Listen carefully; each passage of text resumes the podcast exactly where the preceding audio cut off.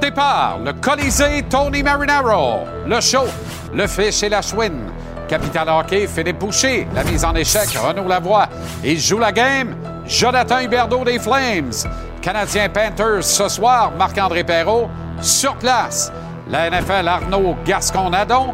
Et on a entrevu le directeur général du Canadien, Kent Hughes.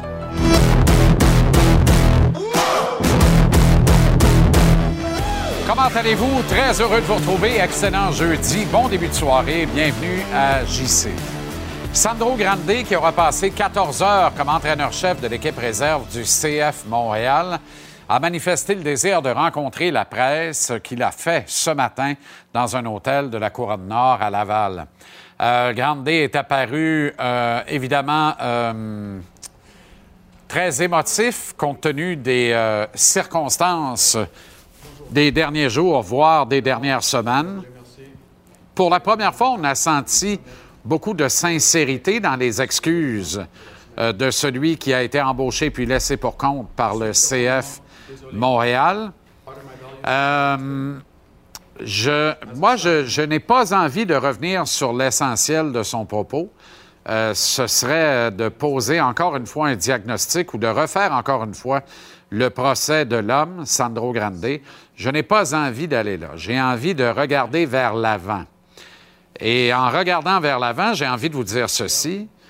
Ne soyez pas du tout, du tout, du tout étonnés de voir que Sandro Grande rejoint l'organigramme soccer du CF Montréal. Peut-être pas dans les mêmes fonctions qui lui avaient été attribuées il y a quelques semaines, mais pas loin de ça quand même. Euh, sur un horizon temps, je dirais que ça va se faire d'ici euh, entre maintenant et les 10-12 prochains mois maximum. Mon humble opinion, et je peux me tromper, mais je pense pas me tromper sur celle-là. Le long chemin de la réhabilitation est bel et bien commencé. Le Canadien accueille les Panthers de la Floride au Temple ce soir. Montréal qui vise une troisième victoire de suite. Sam Montembeau obtient de nouveau, et avec raison, le départ devant le filet du Canadien. Euh, D'autre part, les Bruins de Boston et les Rangers de New York. Deux des originaux six s'affrontent à notre antenne dès 19h et notre programme double va se poursuivre avec le duel entre les Red Wings de Détroit et les Golden Knights de Las Vegas. Mais d'abord, si vous permettez, nous allons commencer euh, l'émission ce soir avec le directeur général du Canadien, Kent Hughes. Très heureux, donc, de faire un brin de causette avec le patron hockey du Canadien, Kent Hughes. Kent, comment ça va? Ça va bien, Jean-Charles, vous? Très bien. Merci de prendre le temps encore une fois. Merci de cette accessibilité et de cette générosité. Il y a Bienvenue. 366 jours, très précisément, on se parlait pour la première fois. Vous veniez d'être nommé à la direction générale du Canadien. Un an plus un jour plus tard, comment ça va? Super bien. Très content d'être euh, de retour à Montréal puis d'être sûrement en position comme directeur général de Montréal. Est-ce que ça Beaucoup se de passe... travail, mais beaucoup de fun. Oui, évidemment. Est-ce que ça se passe aussi bien que vous le pensiez? Est-ce que ça se passe mieux que vous le pensiez? Ou est-ce que dans les faits, il y a plein d'inconnus que vous découvrez là, auxquels vous n'aviez pas nécessairement pensé en acceptant le mandat? Oh, je, crois qu'il y a toujours euh, certaines choses que je m'attendais, mais il, va toujours avoir certaines surprises, certaines choses, comme on a discuté hier, peut-être euh, un peu plus euh, d'efforts sur l'équilibre de la gestion de l'équipe et des personnes que, je prévoyais. Mais euh, de toute façon, euh, pas de grandes surprises euh, et très content à date. Ma plus grande appréhension lorsque vous avez été nommé il y a un an, Kent, c'était de dire on perd en Marc Bergevin l'un des meilleurs directeurs généraux de la Ligue nationale. Lorsque vient le temps de compléter une transaction, est-ce que Kent Hughes va exceller autant? Force est d'admettre que ça va pas pire, merci. Qu'il nous suffise de penser à la transaction Tyler Toffoli, conclut cinq semaines, très précisément, avant la date limite des échanges l'an dernier. La transaction Arturi Lekonen avec euh, l'Avalanche du Colorado. Lors du repêchage amateur, la transaction de Kirby Dock euh, qui s'est amené à Montréal. Que dire de l'échange de Ben Sherratt qui nous vaut le premier choix des Panthères au prochain repêchage? Quand vous rebrassez tout ça et vous regardez ça, Laquelle de ces transactions-là vous rend le plus fier parce qu'elle a été peut-être davantage de travail puis elle vous apporte beaucoup de satisfaction? Je crois que on, est content avec tous les échanges. Euh, des échanges qu'on envoie un bon joueur de l'équipe euh, pour recevoir des prospects ou des choix en retour. C'est ça que euh, on peut être content avec le retour, mais il faut ça prend du temps pour voir comment ça va, quel choix qu'on va avoir, puis quel impact que ce joueur pourrait avoir pour l'équipe. Alors, on est content avec tous les échanges, mais je crois qu'il y a encore euh, des choses à voir. C'est sûr que dans l'échange de Kirby Doc, on a reçu un joueur qui joue. Alors, c'est plus facile pour nous dans le moment de, dire qu'il y a un impact de cet échange qu'on voit à chaque soir. Et dans cette même euh, transaction-là perpétrée euh, à Montréal sur le plancher du repêchage amateur en juillet dernier, on a laissé partir Alexander Romanov, qui était un joueur populaire. Mais est-ce que ce soir, vous pouvez nous confesser qu'au moment de compléter la transaction, vous aviez une bonne idée dans vos cartons que sur le flanc gauche, il y a des kids qui s'en venaient et qui, avant longtemps, peut-être pas aussi vite qu'on le voit là, mais qui, avant longtemps, feraient facilement oublier Romanov? Je peux pas dire qu'on croyait que ça serait qu'on attendait qu'on oublierait euh, Alexei euh, facilement, Romy, euh, mais on savait qu'on avait une certaine profondeur à, la position défenseur gauche qui nous permettrait de faire un échange pour chercher plus de profondeur à l'attaque, certainement au centre idéalement, avec un joueur comme Kirby, mais jeune, qui a beaucoup de, de jeux en avant de lui, puis ça, c'est ce qui était important pour nous. Est-ce que quand vous regardez cette première année de bilan, euh, bon, on, commet tous des erreurs et le hockey peut-être le plus grand jeu d'erreurs. C'est un jeu, mais c'est un jeu d'erreurs notamment. Est-ce que vous pouvez nous parler de certaines erreurs que vous avez commises au cours de cette première année? Si ça vous tente, là, évidemment. je vais laisser la réponse à Jeff Gorton. Puis euh, je pense qu'il va prendre beaucoup de temps à répondre à ça. Pour vrai? non, écoute, euh, j'apprends, mais je suis je suis très chanceux d'avoir des, des gars d'hockey euh, avec beaucoup d'expérience autour. Alors, peut-être ils m'aident à éviter certaines er-, erreurs que je pourrais faire sans avoir leur conseil autour. Avec le recul, j'aimerais qu'on revienne sur une signature qui a précédé l'actuelle saison, celle de Jake Allen, à qui vous avez consenti deux ans de plus de contrat. Donc une extension de contrat de deux ans à un million de dollars par année de plus que ce qu'il euh, gagne, commande comme salaire cette année à la dernière année de son contrat. Est-ce qu'avec le recul, vous vous dites, J'aurais dû être patient un peu parce que Jake, j'aurais pu le signer n'importe quand pendant la saison ou tout de suite à la fin de l'actuelle saison, le cas échéant? Parce que quand on regarde ça, l'émergence de Montembeau, vous allez me dire, il n'y en a pas bien d'autres à part ça, c'est vrai. Mais est-ce qu'on ne peut pas trouver un gardien de but quelque part dans la Ligue nationale? Euh, quand je vois euh, euh, certaines belles histoires s'écrire aux quatre coins de la Ligue. Donc, la question fort simple pour la ramener simplement, est-ce qu'avec le recul, c'était pas précipité un peu d'accorder cette entente à Jake Allen? Je pense pas que je le ferais d'une manière différente parce que avec une, une, gardien de. Premièrement, il y a tellement de. Il n'y a pas beaucoup de gardiens disponibles dans le marché. on a juste trois gardiens sous contrat avec, avec l'équipe présentement. Euh, le, risque de perdre un gardien comme Jake Allen, qui est aussi très bon dans notre chambre, puis même euh, si on voit une, euh, Sam qui monte puis qui, connaît une très bonne séquence maintenant, des jeunes gardiens ont besoin de, du leadership autour, des gens qui pourraient, qui peuvent leur aider. Puis je pense que Jake est vraiment un, vétéran, un super de bon gars. Puis je crois que c'est un très bon partner avec Sam. Il l'aide beaucoup. Dans le cas de Montembeau, est-ce qu'il vous confond un peu? Parce que je me rappelle euh, que vous aviez dit qu'il n'y avait pas de, gardien numéro un en devenir dans l'organisation du Canadien. Vous avez dit ça l'an dernier en marge de la date limite des transactions ou un peu après.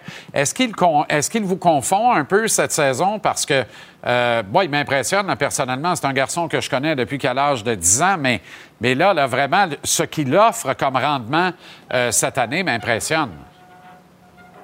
Oui, écoute, Sam, euh, à date, a connu une saison euh, très bonne. On est très content de son rendement. Um, mais quand j'ai. Euh, puis des fois, je pense qu'en français, peut-être que je réponds pas clairement, mais qu'est-ce que j'ai dit dans le temps? Je pense que c'était avec. Avec Mario Rouberge dans le temps, j'avais dit qu'on n'avait pas un gardien qui nous a prouvé à date qui était un gardien numéro un dans la ligue. Puis dans le temps, c'était le cas. Euh, c'est pas dire qu'on ne croyait pas que Sam ou Jake pourra l'être pour une année ou dans la future. C'est que leur histoire à date autant de l'entrevue qu'il n'y avait pas une qui l'a prouvé encore. Il y a quelque chose que vous avez dit au bilan de mi-saison hier qui me, qui me travaille encore et j'aimerais ça qu'on élabore ou qu'on approfondisse ensemble là-dessus. Euh, c'était sous le ton, sur le ton de la boutade, évidemment, mais vous avez dit je converse avec Martin, puis des fois, gagner, c'est bon, mais pas trop. Perdre, c'est bon, mais pas trop non plus. Euh, est-ce qu'on peut se faire une tête ensemble sur la nécessité, premièrement, de, d'essayer de, gagner tous les matchs à tous les soirs, mais aussi en même temps de ne pas le faire au détriment peut-être du développement. Mais le développement des aptitudes individuelles et le développement comme organisation, là, ça peut être deux affaires. On veut développer quoi exactement? Parce que si on veut développer l'organisation, on veut Connor Bedard. Si on veut le développement des aptitudes individuelles, on veut le faire dans un contexte de victoire. C'est-à-dire qu'on n'éduque pas des enfants bien, bien forts avec des séries de 8-10 défaites de suite. C'est ça. Quand j'avais parlé beaucoup, c'est pour ça que j'ai euh, répondu au début avec, euh, je pense que c'était Patrick Fréolet, puis j'ai parlé de l'équilibre, puis dans le fond, ça fait partie de, de, de cette balance ou équilibre qu'on a besoin d'établir ici. On veut développer nos jeunes joueurs, on veut les faire jouer, euh, mais à chaque match, je, je crois fermement, puis Martin aussi, que pour apprendre comment jouer dans la Ligue nationale, comment jouer dans la Ligue nationale à chaque fois que les joueurs, que ce soit les recrues ou les vétérans qui embarquent sur la glace, eux autres, ils embarquent pour gagner. Dans le fond, c'est ça qu'ils jouent. Ils jouent un sport où il y a une équipe qui gagne à chaque soir. Euh, alors, on, accepte, ça. On l'a accepté l'an passé, même. Euh, je pense que j'ai été demandé plusieurs fois. Euh, puis j'ai dit, écoute, ils embarquent sur la glace. On voulait le premier choix overall, mais on voulait que les joueurs essayer de leur maximum pour gagner, puis ça reste la même cette année. Jeff et euh, Gordon, parlent souvent des hockey gods, puis il dit euh, ceux qui, euh, qui jouent honnêtement puis qui font leur effort, il dit moi je suis toujours cru que hockey gods vont prendre soin, les dieux de hockey vont prendre soin d'eux autres. Très bon. Euh, vous écoutant attentivement hier euh, dans mon positionnement éditorial ici, j'ai lancé une phrase euh, qui, est plus grosse que le Canadien. En fait, j'ai dit Je pense que Kent Hughes fait de l'adoration des Bruins de Boston et moi, j'adore ça. Et là, je veux l'expliquer celle-là parce que je veux pas qu'on m'interprète tout croche. Moi, le modèle, on s'en va dans la cave, puis on repêche premier pendant cinq ans, puis ça garantit une Coupe Stanley. Il n'y a aucun modèle qui garantit une Coupe Stanley. Mais quand je regarde quand je vous entends parler de culture d'organisation, d'avoir une identité qui est propre à l'organisation du Canadien, c'est exactement sur ces bases-là que se sont construits les Bruins de Boston, qui année après année ne rêvent jamais de Connor Bedard, de Connor McDavid, de Sidney Crosby, d'Alex Ovechkin, de Gino Malkin, et qui, à force de choix judicieux, bien développés et qui endossent à 100% le logo devant et la philosophie de l'organisation, nous amène avec un premier trio dont le plus haut classé au repêchage est Pasternak, 25e total. Votre ami Patrice Bergeron et le mien est un choix de deuxième tour et Brad Marchand est un 71e choix total. Mon point là-dedans, c'est qu'il y a moyen d'avoir une culture puis d'une identité sans nécessairement faire souffrir les partisans à perdre 55 matchs par année pendant cinq ans je suis d'accord. Euh, puis j'ai eu, les dernières 15 ans, j'ai eu beaucoup de chance à suivre les Bruins, c'est sûr, vu que je restais à Boston. En plus, euh, étant agent Patrice, euh, j'étais souvent au Garden. Puis je suivais l'équipe plus que d'autres. Est-ce que Nick Suzuki peut incarner le rôle de Patrice Bergeron dans l'organisation du Canadien? Et est-ce que, dans une certaine mesure, un garçon comme Caden Goulet ne peut pas incarner celui qu'a eu Zdeno Chara, qui est un grand capitaine pour cette équipe-là. Est-ce que le leadership va passer notamment par ces deux gars-là ici à Montréal? Le leadership et l'endossement de la culture de l'organisation.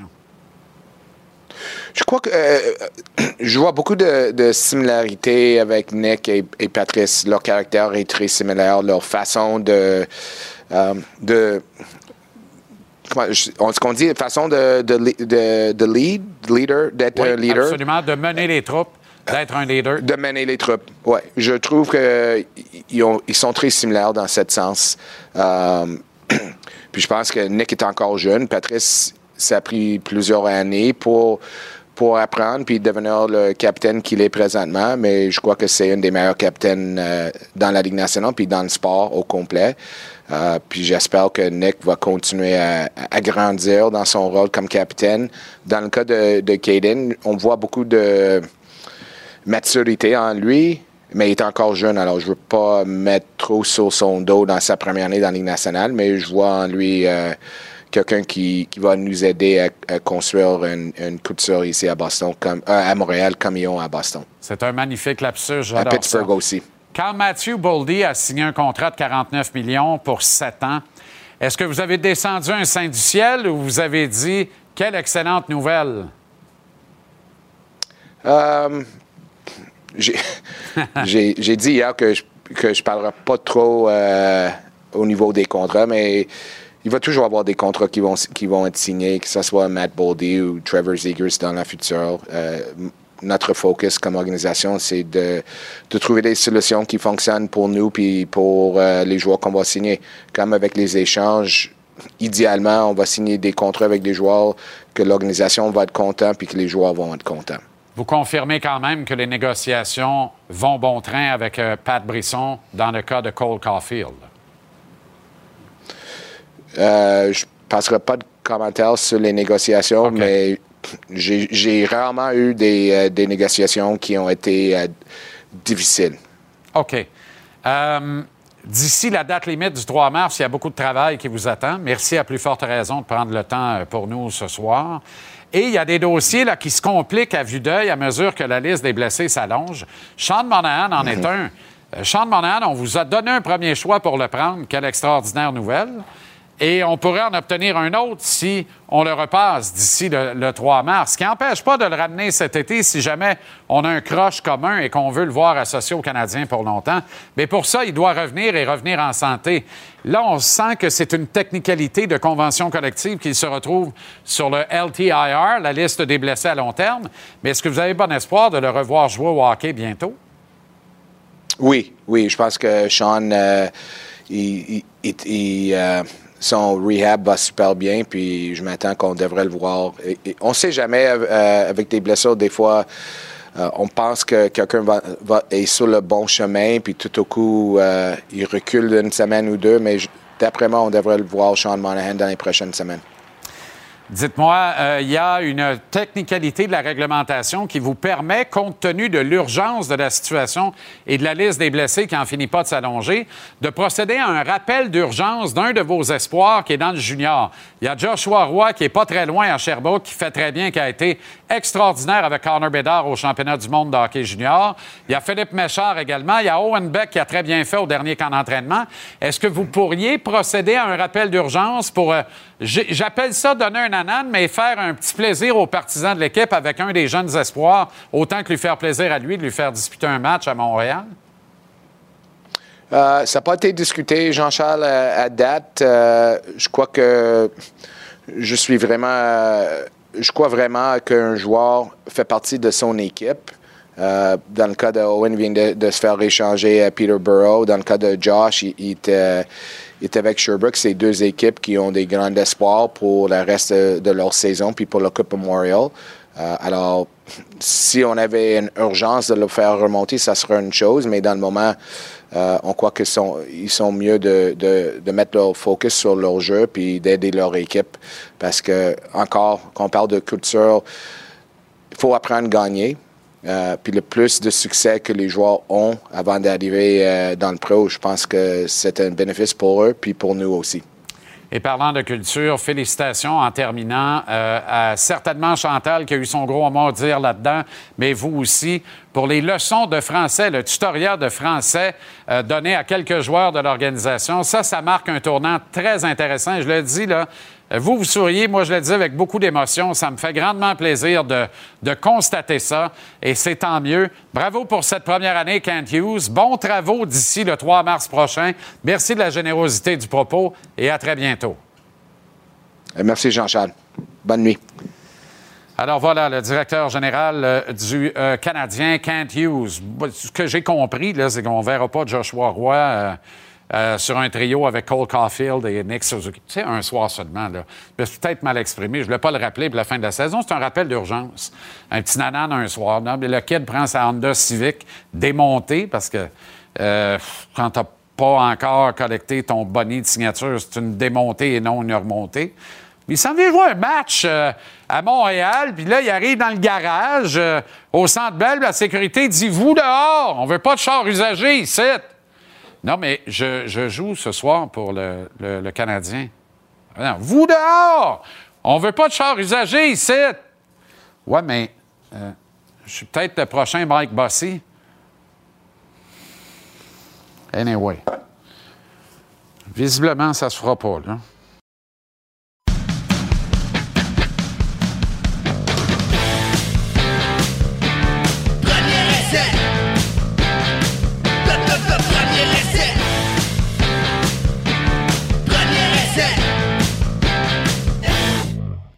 Premier essai, Arnaud Gascon, Nadon. On commence à mettre la table euh, pour les finales d'association. Euh, pas des finales d'association, les nerfs. C'est vrai que les Chiefs sont déjà rendus, là, mais il faut quand même jouer le match contre l'androgyne Trevor Lawrence, dirait mon ami Max Vanout. Mais avant. Oui, Là, on fait honneur à la, à la chemise bleu jeans parce que c'est Ben, le retour des bleue. étudiants du cégep, j'imagine, bientôt. Oui, Ils absolument. vont à l'école, eux autres, hein? Absolument. Ben, des Oh, fois. J'ai été au Vieux-Montréal. que-. Ouais, non, mais c'est ça que je dis. Des fois. Des fois, une fois de temps en temps, Alors, y on commence avec une session vidéo de jeudi. C'est pour ça Oui. qu'on est en pyjama. Exactement. La défensive des géants Lanlan Oui. avec Dexter Lawrence. Dexter Lawrence, qui est une bébite de l'ancienne époque du football, qui est révolu. C'est un mais que- mutant. Ah, écoute, c'est incroyable. Il faut absolument regarder ce joueur-là jouer. C'est le plaqueur défensif des géants. Il pèse 345 livres sur la feuille. Ça, ça veut dire qu'à ce temps-ci de l'année, il est 364. Parce qu'il a accumulé quatre mois de Joe. Louis. Puis de, de-. Oui, immense. Euh, il joue 80% des jeux. Déjà là, à la base, c'est phénoménal pour un gars de sa taille. Cette année, a battu tous les records de. C'est pas le, le, défensif maintenant à sa position, c'est-à-dire celui qui s'aligne exactement sur le centre, là, n'est plus à la mode. hein. Aaron Donald, lui, il est presque sur le bloqueur. Exact. Euh, Aaron Donald, j'ai j'ai déjà eu du monde sur le coaching staff des Rams qui parlait des gens autour de moi qui disaient à la fin de l'année, il était 260 livres. Ouais. On n'est pas dans le même monde. Là. Dexter Lawrence a mangé quelqu'un, puis il est Aaron Donald aussi. C'est 360 livres de tout. Un joueur phénoménal qui a battu tous les records cette année. Puis j'ai compilé un peu des séquences de... Ça, c'est juste contre les Vikings. faut comprendre. Ouais. là. Ouais. Ça, c'est juste contre les Vikings. Huit pressions sur le corps. Il y en a 69 cette année, plus que n'importe qui proche, même pas à 40 pressions près du deuxième. là. OK? Il a anéanti tous les records. Ça, c'est lui contre la course. On s'entend? Il n'y a rien qui peut bouger Dexter Lawrence. Regarde ce, jeu-là sur Bradbury, le centre des Vikings. Ouais. Regarde la réaction de Bradbury. Il dit J'ai l'extérieur, mais je me retrouve cinq verges en arrière de la ligne de mêlée. Il- juste avec un avant-bras, capable de reculer Bradbury comme si c'était un enfant d'école. Sa, sa- sa tâche était simplifiée par l'inertie de Kirk Cousin. Ça risque d'être plus compliqué avec le- Jalen Hurts. C'est le fun de jouer contre Kirk Cousins quand tu es un joueur de ligne défensive. Voilà. Parce que tu sais que tu as un peu plus de liberté. Mais regarde, C'est ça, ça. c'est une compilation des cinq derniers jeux du match. Ça, c'est les derniers jeux du match. C'est Dexter Lawrence qui anéantit n'importe qui qui se retrouve lui. une tape sur le museau, par Regarde exemple? ça. sur Regarde ça ici, là. C'est vous, là. De- encore une fois, dans le visage de Kirk Cousins, on se rappelle ça à KJ Osborne. Puis ici, pour le dernier jeu du match, à TJ... ça- écoute, il est là en quoi? 2,5 secondes? 360 livres, c'est la bébite en ce moment des géants où même tu as vu une, une image de Kevin Thibodeau qui a dit à le dernier match, il dit « T'es le meilleur joueur avec qui j'ai un jeu de ma vie. là. Comme ça n'existe pas un autre bébé Ouais. comme toi en ce moment dans la. NFL. Euh, il y a 29 pressions sur carrière à partir de la technique zéro. Pour les gens qui nous écoutent à la maison, ça c'est exactement là, face à face, une date euh, un contre un avec le centre. 29 pressions, le deuxième en a 9. Quand même. Donc, c'est, il, il joue du football extraordinaire. Puis c'est une des raisons pour lesquelles les Géants ont du succès, et parmi tant d'autres. Mais Dexter Lawrence est une révélation qui jouait à Clemson avec Christian Wilkins, qui lui est deuxième dans toutes les catégories à Miami. Donc vraiment un duo de plaqueurs défensifs de- d'une ancienne époque. Les gars sont des athlètes extraordinaires. Il y a toutes sortes de coachs Ouais. euh, dans le football. Euh, il y a des imposteurs, évidemment. Tu identifies Cliff Kingsbury comme l'un de ceux-là. Et il y en a d'autres que tu trouves un peu soufflés à l'hélium. Et pour toi, Sean Payton, qui va faire sauter à la banque quelque part, là, visiblement, est l'un de ceux-là. Mais je veux pas. Je, je veux faire, je veux faire. Je veux apporter certaines nuances. Je pense que c'est juste ça que ce que je veux faire.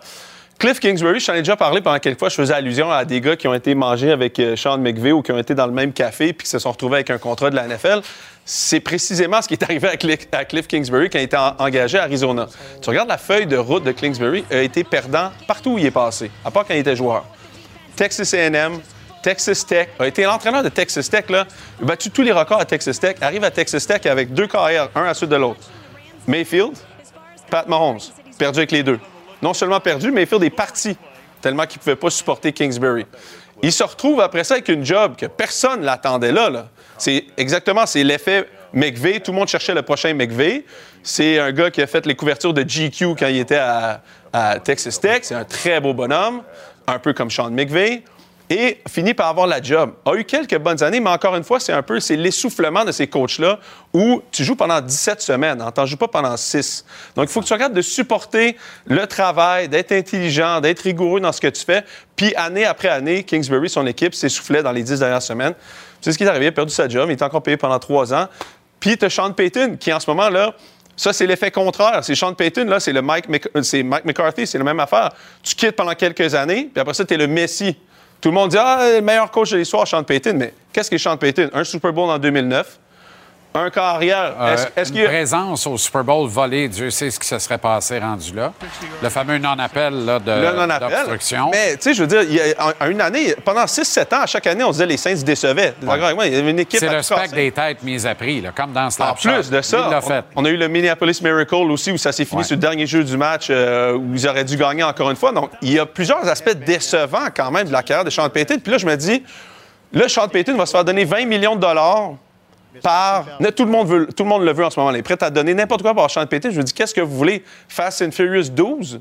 Non, non. Ça fait 11 fois que... On l'a vu, le film, là. Oh, c'est moins que ça. Tu comprends? Fait que Je comprends des fois des organisations qui vont vers des Brandon Staley ou, Ouais. ou des Jeff Saturday pour juste, hey, essaye-moi autre chose parce que le film, je le non, mais connais. Jeff. Saturday, là, ça, non, mais c'est c'est pas le... sérieux. Non, mais c'est Martin Saint-Louis. C'est c'est juste dans un autre Non, c'est sport. beaucoup moins sérieux, en tout cas. Dans les faits, dans les résultats, Je pense ça que c'est l'histoire qui est racontée. Mais ce que je veux dire, c'est que, tu sais, pourquoi me raconter la même histoire encore? Je vais essayer autre chose. tu sais. OK, Byron Leftwich, congédié. Leftwich, oui, Byron voilà. Leftwich, Congédié de son poste de coordonnateur à l'attaque des Bucks. Ouais. Est-ce que c'est un signe que Brady pourrait demeurer à Tampa Bay? En tout cas, je pense que c'est une façon d'essayer de le garder.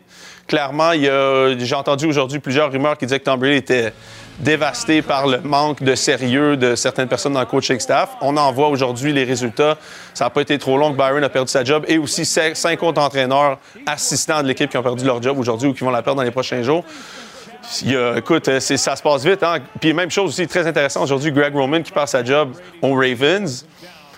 Euh, je veux dire, c'est quand même un des, des, des, des- Ah coordonnateurs- puis Harbaugh qui confirme que leur corps arrière est Lamar Jackson Exact. Et là, que maintenant, l'identité des Ravens à n'est 200 plus... en plus. Parce qu'on se rappelle, ils ont été chercher Roman avant d'aller chercher, qui était aux 49ers avec Arba et Kaepernick. Ils ont été chercher Roman pour mettre un système en place pour Lamar. Mais là, ils se disent, OK, Lamar veut plus jouer là-dedans. Les receveurs ne veulent pas venir jouer ici. Qu'est-ce qu'on fait? On met Roman Lamar et là, on se retrouve avec une nouvelle identité à l'attaque pour essayer de garder Lamar Jackson content. C'est quand même un gros pari que les Ravens sont en train de faire. Mais en même temps, qu'est-ce que tu fais? Tu as quand même un joueur un- avec un talent qu'on n'a jamais vu, là, pratiquement, la, la- la qualité de passeur et de coureur combinés ensemble. Mais la NFL a une tangente. hein. Tu vois, les, les 7 des 8 entraîneurs qui vont jouer en fin de semaine, coordonnateurs à l'attaque. 7 des 8 entraîneurs en Ah chef qui vont c'est- coacher, c'est des coordonnateurs à l'attaque. C'est clair. Donc, il y a Ça vraiment va voyager sur un moyen de temps. Et tu vas nous faire tes prédictions euh, demain. Je sais que tu favorises les Jaguars pour battre les Chiefs. Absolument. Ça, c'est spectaculaire, là, mais tu as encore le temps d'y penser. Fake news.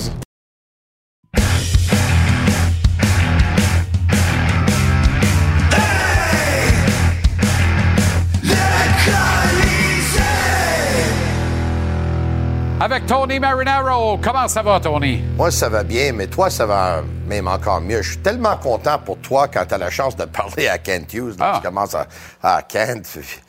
Quelle initiative. Je l'ai, vous Les- voyez. Les, les, les, les joueurs là, qui vous vous avez voyez. demandé de prendre des leçons de français. T'es t'es devenu émotionnel en ondes. C'était quelque chose. Là.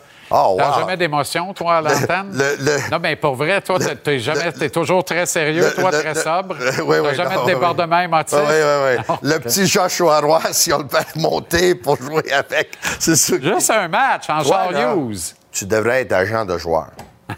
Puis si tu serais agent de joueur, là, Oui. puis moi, je serais un Ça gars serait de- juste des francophones. je serais un gars de chez nous, là. Oui. Moi, je voudrais vraiment que toi, tu sois mon agent. T'es un gars Parce chez qu'il nous. y a T'arrêtes pas personne. de crier. a- je a- suis Tony Marinaro et je suis un gars de chez nous. Il n'y a personne au Québec qui aime les gars de chez nous, puis qui veulent les voir en, sur le Exact. premier, pas seulement juste dans la Ligue nationale, Ah, non. sur le premier trio plus que dans toi. des rôles déterminants. Il n'y en a pas, je suis d'accord. Puis, puis pas des coachs, la même affaire. Puis je te remercie de le dire. Puis m'a continué à bataille. Parce que si personne ne le fait, ben c'est ça. On va en avoir de moins en moins. Dis-moi la vérité. On n'a pas de chum avec personne, nous autres. Il t'impressionne pas, Kent Hughes? Moi, il m'impressionne Ben, je t'ai vu la litanie de bonnes transactions. Ouais. Mais en même temps, il faut adresser des vraies affaires. Est-ce que Jake Allen, il y avait urgence de lui donner deux ans de plus de contrat Moi, je l'aurais avant pas la fait. saison? Moi non plus, je ne l'aurais pas fait. Mais tu sais, je ne suis pas le plus grand partisan de Jake Allen. Je Ouais. pense qu'il l'a bien senti. Mais le gars, il a encore un contrat d'un an. Il va être aussi bon Mais quand dans tu le dis que pas le plus grand partisan de Jake Allen, ça dépend. On parle de quoi exactement? Jake Allen, c'est-tu le numéro un? Non.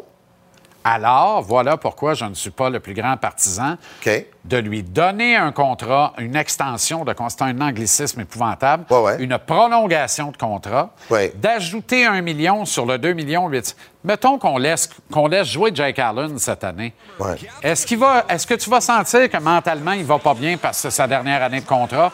Est-ce que tu vas sentir qu'il va moins endosser le logo? Est-ce qu'il va être un moins bon coéquipier dans le vestiaire? C'est un professionnel et ça, je lui reconnais ces qualités-là. C'est un coéquipier distingué, respecté. Lui, là, il va jouer jusqu'à la dernière scène de son contrat Ouais. puis il va donner tout ce qu'il a donné, exactement comme il le fait. Il y a mon point. Mais il a été pas- compensé parce que c'était un joueur d'équipe, puis qu'est-ce qu'il a déjà rendu aux Canadiens? là? C'est pas le plus pire contrat au monde non, Non, plus. c'est pas ce que je dis, Tony. Ouais. C'est que, compte tenu de comment ça se passe, là, Ouais. s'il n'y a plus de contrat à la fin de la saison, Ouais. peut-être que tu leur signes. Peut-être que tu leur signes rien qu'un an. Peut-être qu'au lieu de lui donner deux ans à 3,8 millions, tu lui donnes un an à 3,2. Ça se peut-tu, ça? Tu sais, si, si Montembeau, finalement, obtient autant de départs que lui au bout de la saison, puis que Montembeau a des meilleurs chiffres sur le tableau, c'est quoi l'urgence? Moi, je ne l'aurais pas signé non plus, comme je viens de te le dire. Par contre, par contre, je pense que qu'est-ce que lui pensait, j'ai quelqu'un qui veut être un Canadien de Montréal. J'ai un, gars que c'est un leader dans l'équipe. Au lieu d'aller trouver quelqu'un ailleurs que je sais pas comment il va s'intégrer au groupe, j'ai déjà quelqu'un ici. Écoute, je ne l'aurais pas fait non plus. Même là, je l'aurais échangé. Puis même là, s'il est en santé avant la date limite des transactions, je l'échange. Veux-tu que je t'en nomme deux pour t'assommer bien comme faut au tapis, les oiseaux vont chanter pour le compte de mille? OK? Disponible à part de ça. Là. Coûte rien, une fraction du prix. Ça t'aurait fait un numéro, Ouais. un numéro 2 A à deux têtes pour l'année prochaine. Louis Domingue, Zach Foucalé. N'importe lequel des deux vient faire la paire avec Sam Montembeau. Que le meilleur gagne, puis bingo. Jake Allen a démontré à date Puis la paire te coûte 2 millions. Jake Allen a démontré à date 4,8. d'être un meilleur gardien de but, d'avoir eu une meilleure carrière que Domingue date? et Foucault. Ben oui, ben oui. Et j'adore en passant. Je connais même son père Jack. Jack, comment ça va? Ça Son père, Oui. Jack, absolument. Un chic type, euh, d'ailleurs. Zach aussi est un chic Et, type. Bien sûr, toute la famille. Beaucoup de respect pour la famille Foucarlé, beaucoup Ouais. de respect pour la famille Domingue. Voilà deux kids qui auraient pu faire le travail ici avec, euh, avec euh, euh, Sam Montembeau, compte tenu des circonstances. Moi, c'est juste ça que je dis. Il n'y avait pas d'urgence. Mais c'est pas le pire contrat. Hey, Brandon Gallagher est un bien pire contrat que ça, là, on s'entend. Mais peut-être Euh, eux Josh autres, Henderson pensent- est un pire contrat que ça. Peut-être eux autres, ils pensent aussi que Jake Allen pourrait être un genre de, de mentor pour Ah, Il l'a bien exprimé. Il l'a bien exprimé. Mais est-ce que tu connais euh, euh, Zach Foucalé? Oui, je connais. C'est-tu un bon coéquipier ou? C'est un excellent coéquipier. Aucun doute. C'est un bataillant. Mais Exactement. Louis Domingue, bon la même chose. Les Ouais. kids se seraient challengés, puis ils auraient fait la paire, puis ça aurait coûté 2 millions au lieu de coûter 4,8. Ça a l'air de rien, mais ces économies de 2, 3, 4 millions-là, ça permet d'éponger les contrats qui n'ont pas d'allure avec lesquels on est pogné, puis ça permet de mieux structurer des Oui, ententes si avec t'as un meilleur gardien de but en Jake Allen, il pourrait mieux protéger les jeunes défenseurs. Est-ce que c'est vraiment un meilleur gardien de but, Tony? Mais Jake Allen est un meilleur gardien de but que Louis Domingue et. Zach Foucault. Mais À date. Mais moi, je vais te donner la réponse maintenant. Moi, je peux, je peux pas te dire s'il va être un meilleur gardien de but en trois ans. C'est quoi que tu me demandes? ben là? Voilà pourquoi je voulais le laisser courir cette année. Parce que cette année, Jake Allen n'est pas un meilleur gardien de but que Sam Montembeau.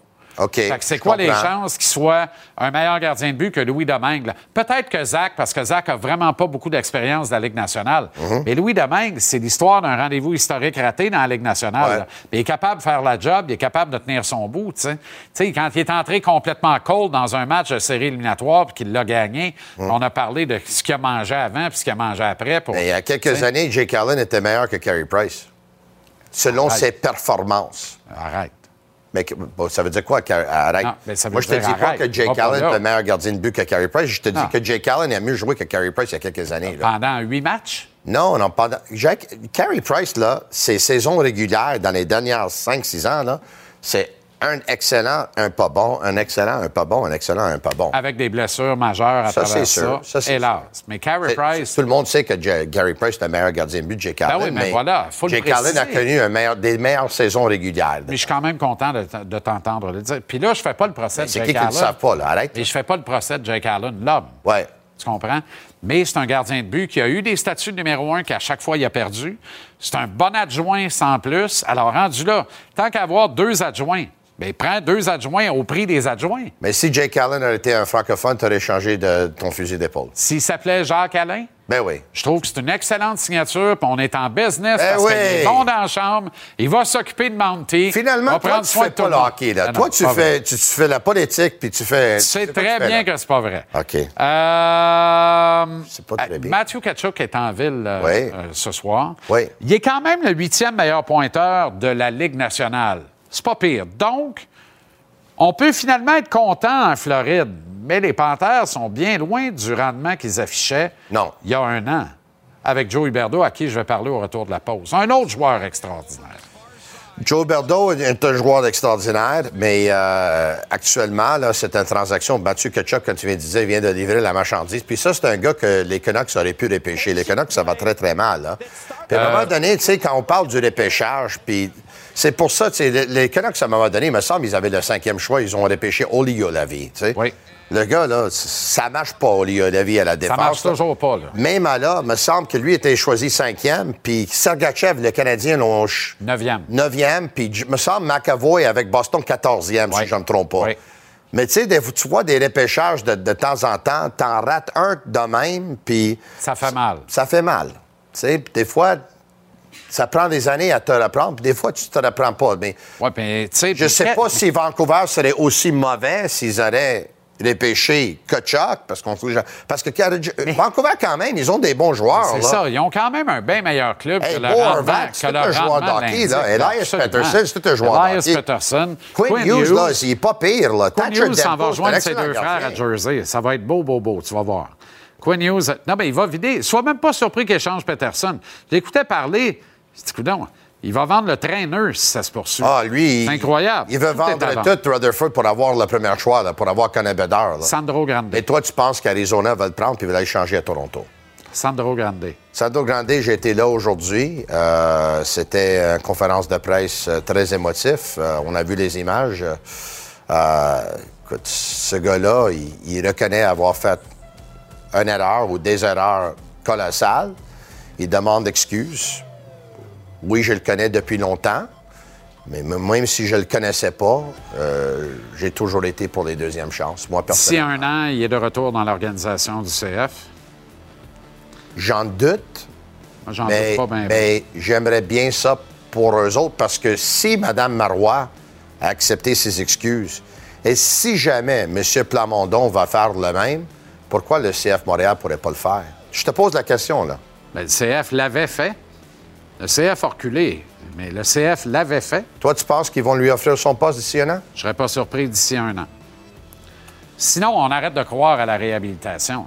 On Ben, écoute, moi, je crois aux deuxième chance, puis euh, on a déjà pardonné à des gens qui ont, qui ont f- commis des actes criminels, qui l'ont commis. OK. Ils se sont réhabilités, puis ils travaillent aujourd'hui, puis ils vont Bravo bien. pour ce pull et bonne soirée. Merci à toi. Nous sommes de retour à Capella, sans musique, avec Marc-André Perrault, finement décoiffé, au temple pour le match de ce soir entre le Canadien et les Panthères de la Floride. Euh, J'en parlais avec Paul Larocque un peu plus tôt, euh, Mapper. Ça aurait pris un bon vieux verdict nul, comme dans le temps, puisque le Canadien a les deux premiers choix, le sien et celui des Panthères.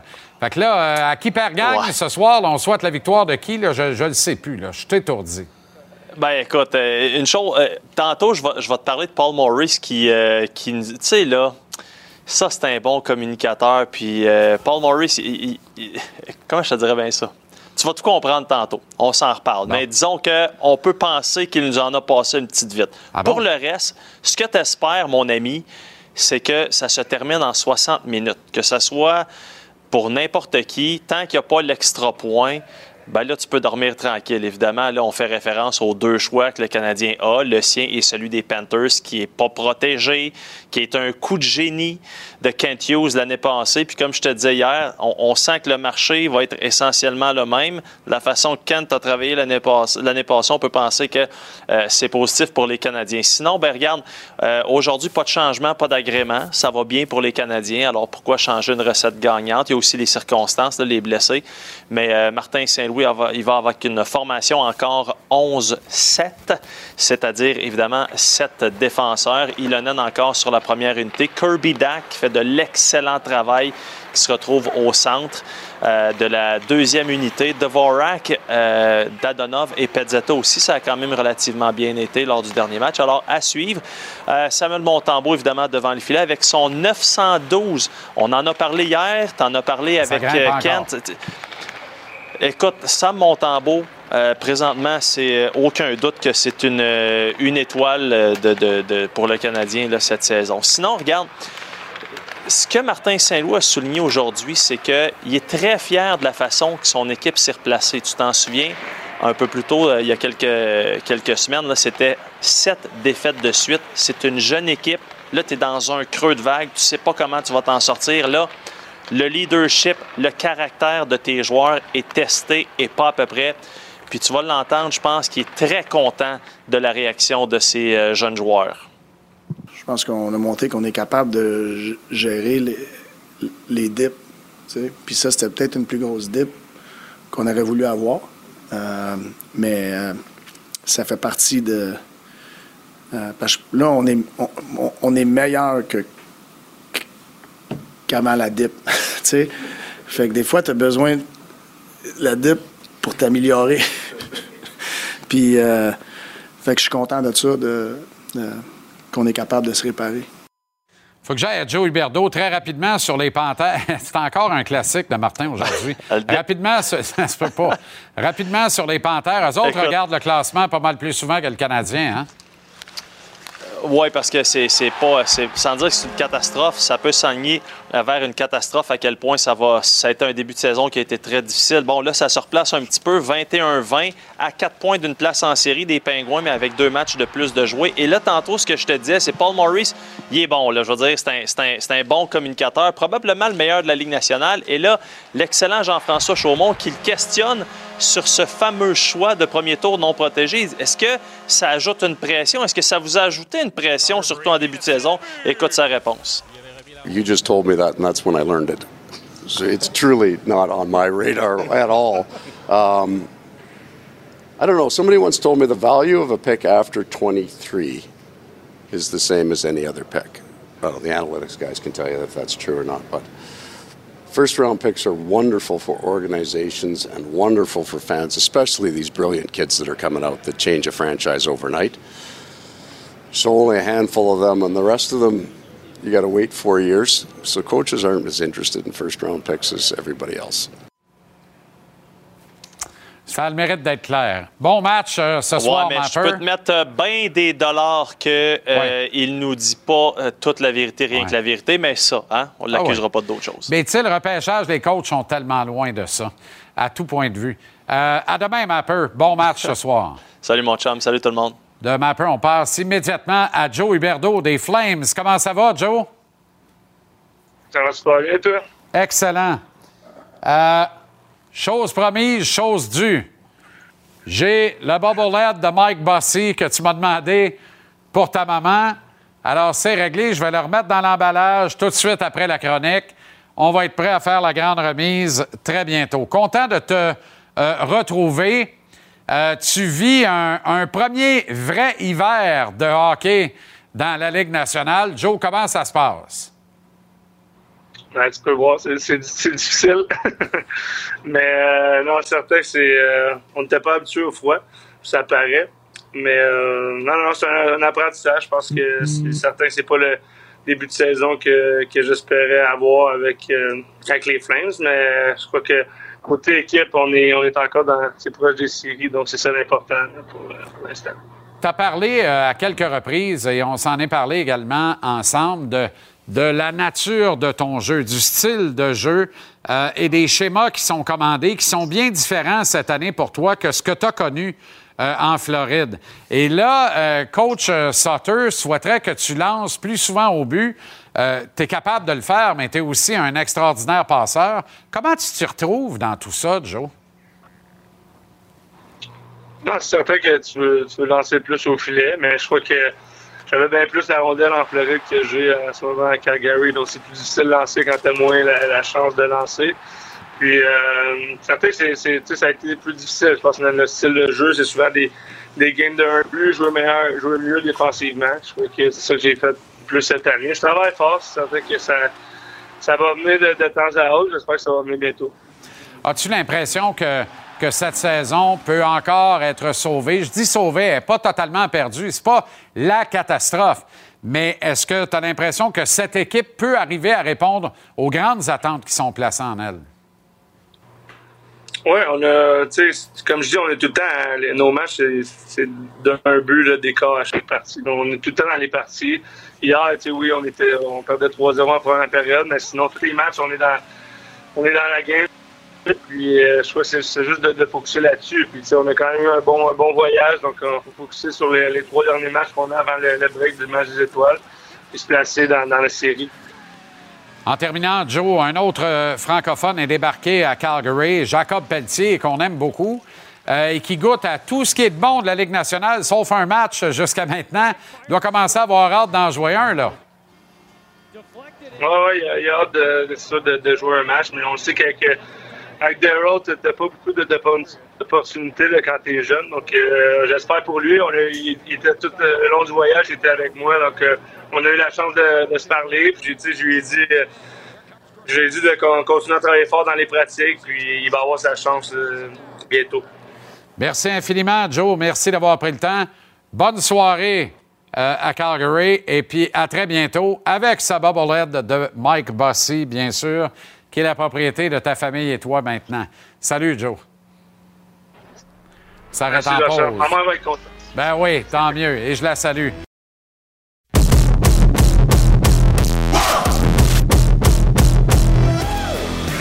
Kent Hughes, qui était en entrevue euh, ici à l'émission en début de programme, mais euh, qui sera de retour avec nous euh, vers euh, 7h moins 20 euh, tantôt, a eu une main pleine en vue de son été de travail à venir. Hughes, qui dispose provisoirement de neuf choix dans les cinq premières rondes du repêchage amateur en juin.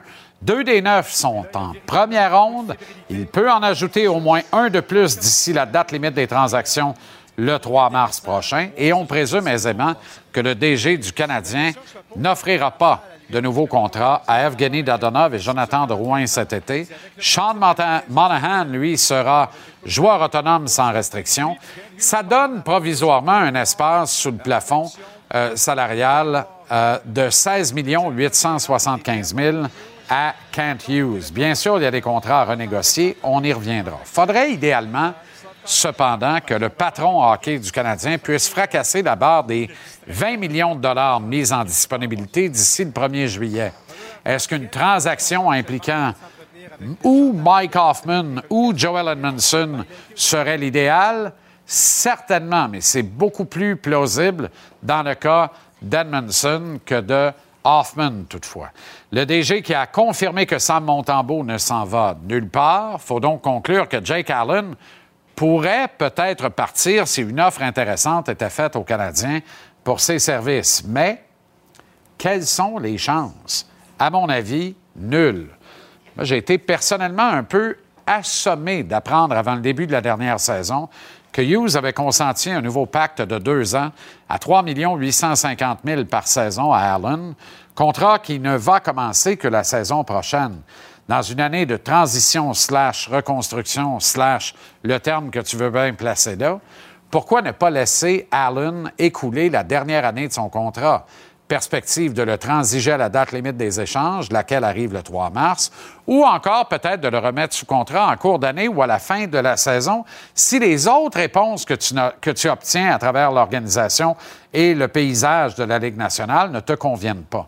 La raison évidente, elle est fort simple c'est le manque de confiance qu'avait l'état-major du Canadien envers Sam Montembeau et Caden Primo. Mais ça demeure, à mon avis, une erreur de gestion, je le dis modestement, mais je le pense. Allen avait un contrat pour l'actuelle saison. Des Jake Allen, il s'en trouve pas mal en disponibilité en Amérique. Et c'est un professionnel, un excellent coéquipier, qui n'aurait pas changé d'un iota, euh, qui n'aurait pas eu une mauvaise attitude, parce qu'on ne lui consent pas une prolongation de contrat puis qu'on laisse écouler la dernière année de son entente. Il a dû être le premier surpris de recevoir cette offre pour s'entendre avec l'équipe pour deux ans euh, de plus. Je pense euh, euh, à d'autres qui pourraient très bien officier avec Samuel Montembeau à Montréal pour une fraction du prix la saison prochaine et peut-être la suivante. Un gars comme Louis Domingue, notamment. Un gars comme Zach Foucarlé, notamment. Puis là, avant de dire, tu compares Domingue et Foucarlé à Jake Allen, je ne les compare pas à Jake Allen. Je dis que l'émergence de Sam Montembeau fait en sorte qu'un autre numéro 2B aurait pu faire la job avec Sam dans au moins la prochaine saison à 1 million au lieu de 3 millions. 850 000 C'est tout ce que je dis. Puis avant de dire, Domingue et Foucault ne se sont jamais établis dans la Ligue nationale, Charlie Lindgren non plus, avant d'être excellent cette saison avec les Caps de Washington. Lindgren qu'on voulait mettre au rebut au coin de la route ici à Montréal, à les fois qu'on doit sortir les vidanges quand il s'alignait pour le Canadien. Donc, l'émergence de Sam Montembeau euh, fait beaucoup de bien à regarder. Moi, je suis heureux et fier pour le kit de Bécancourt. Mais la réalité, c'est qu'avec deux autres années de contrat à et une entente majorée de 2,8 à 3,8 millions par saison, le vétéran Allen va reprendre son filet quand il aura recouvré la santé pour le faire. Montembeau risque donc de ronger son frein en même temps que le banc de l'auxiliaire pour ce qui sont des années névralgiques dans son développement et son établissement comme gardien régulier de la Ligue nationale de hockey. Est-ce que Hughes peut trouver preneur pour Allen d'ici le 3 mars? À moins de faire de la pure magie, euh, je pense pas. Pourtant, il le faudrait. Question de réparer ce qui a été une erreur de gestion l'été dernier, mon humble avis, soit la prolongation de contrat de deux ans à Jake Allen.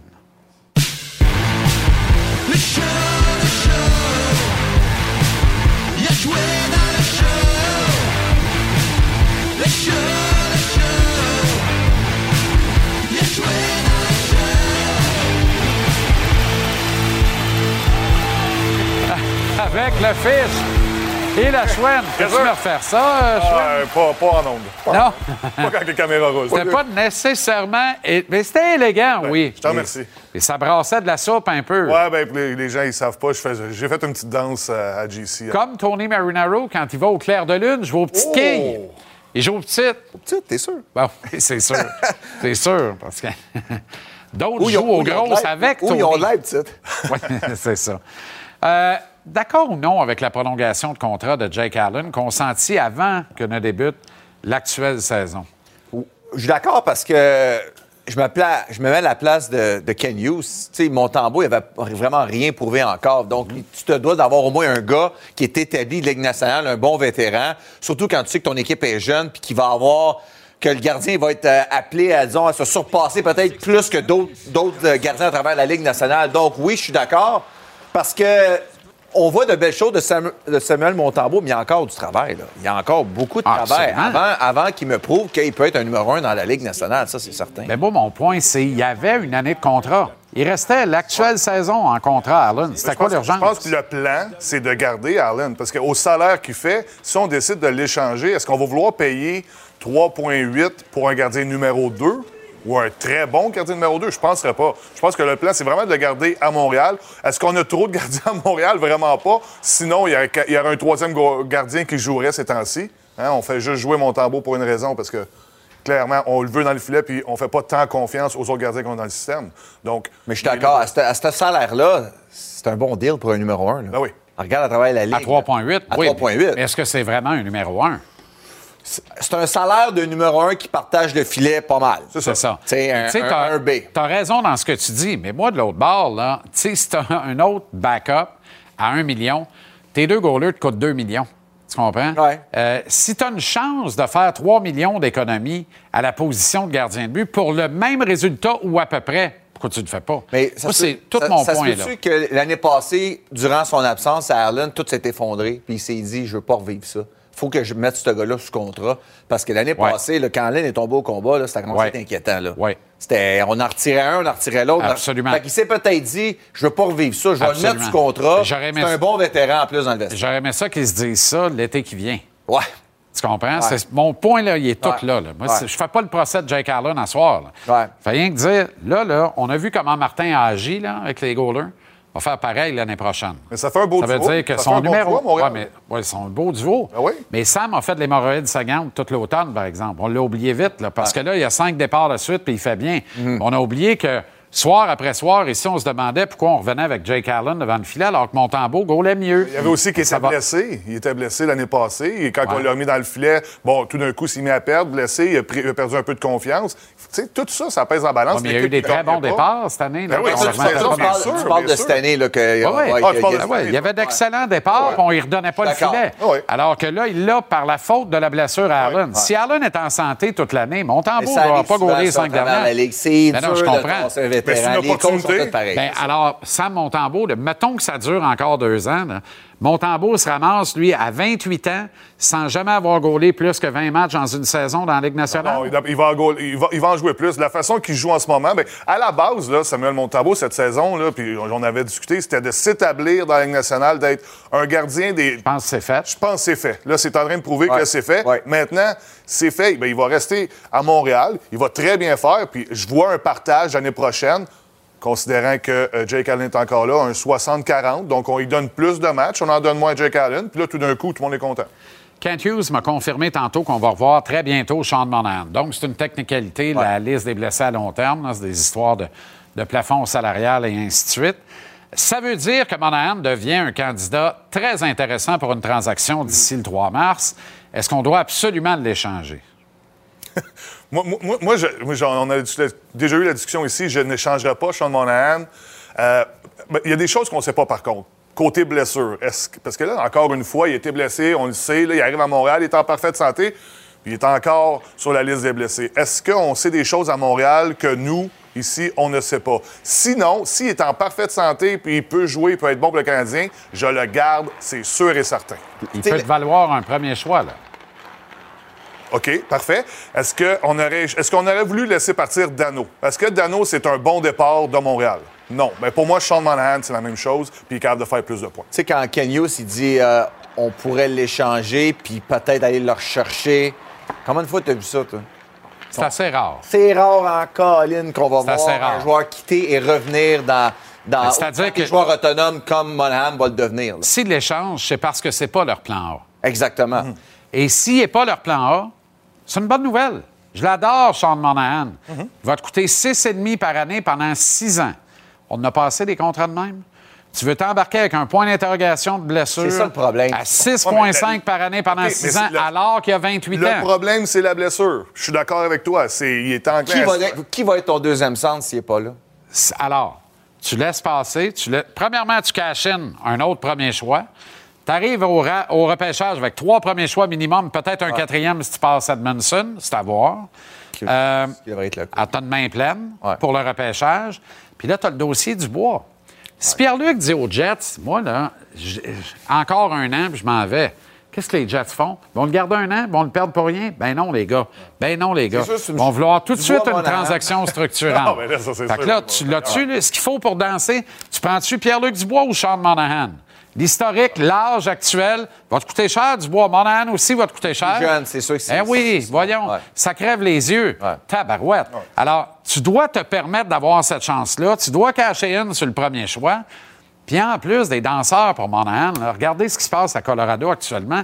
Dites-moi sans rire que c'est pas un fit extraordinaire pour l'Avalanche. C'est le genre de joueur, tu sais, on a vu les Conan Voilà. partir là tout d'un coup, puis il a explosé Ben, aussi. L'Avalanche n'ont jamais remplacé Kadri comme deuxième centre. Exact. Fait lui, il pourrait rentrer directement dans cette chaise-là. Exactement. C'est un fit, là, c'est écrit pour moi, là, ça crève les yeux. Ouais, c'est sûr. Fait Puis que- il a joué dans l'Ouest, il connaît. Ben, exact. Sean Monahan est un fit partout. Ben oui, c'est Donc, à Montréal, tu as raison, mais le danger, c'est de se mettre des lunettes roses, que tu as essayé de faire tantôt, que tes enlevés, correct, tu as bien fait. oui, oui. Mais puis de dire, on, on- là, on le garde. C'est pas pareil, Dano, pour Monahan. Dano, il, avait le CH tatoué sur le cœur. Il était ici, il est déjà dans ta cour depuis longtemps. Tu as fait des affaires. Ben oui.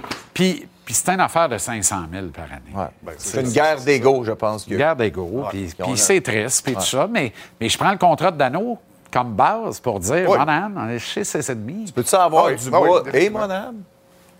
C'est réaliste, ça? Et boy, mais là, là c'est euh, ben, c'est encore de Vorak pour deux ans. hein. Il y a du travail à faire. Puis, c'est ça puis, qui arrive. tu sais, Mais ça oui, il y a un plan. Si tu veux du bois puis Monahan, là, l'année prochaine, c'est parce que oublie ça, reconstruction. Là. Non, non. Tu as des ambitions. Tu vas être en série le printemps prochain. là. C'est que tu, tu dis que tes jeunes ont progressé plus vite que tu t'attendais, ce qui est probablement cas. le cas. Ce qui est le cas. Ouais. Tu sais, euh, écoute, ça peut changer vite. Tu sais, c'est pas la, ça serait pas la première équipe, puis ça serait pas la une mauvaise chose de, de devancer un peu. Je pense que les Rangers ont devancé leur, pro- leur, euh, leur reconstruction en allant chercher un gars, Panarin, tout d'un coup. Tout le monde est meilleur. Exact. Adam Fox qui arrive. Tu sais jamais dans la vie ce qui peut arriver. Exact. T'as un gars qui veut jouer pour toi, qui, qui, qui va vraiment monter ton équipe d'un autre niveau. Ça peut changer. là. Il y a un appel. Tu sais, tu as un plan, la route, c'est ça la route, on va sortir à telle sortie, merci, bonsoir. Mais tu un, un appel d'un DG qui dit Moi, j'ai ce joueur-là, ça t'intéresse-tu? Puis là, tu fais Oh! On pensait vraiment pas Tu que ce joueur-là. Exactement. là, maintenant, lui, il va dire Ben, moi, chez vous, c'est lui que je veux. Fait que si le plan s'est rendu haut, là, présentement, lui est disponible, puis il veut monnayer lui, ça peut faire du sens. Donc, un plan, ça change, là. Mais Monahan, tu vois que Ken Hughes, il l'aime quand même. Tu peux, juste dans ses Il n'y a, commentaires. il y a pas un gars de hockey qui n'aime pas Sean. Puis je pense que le point d'interrogation à Monahan, c'est c'est encore un gars de 30 buts comme il était à Calgary. C'est un gars qui peut encore produire offensivement.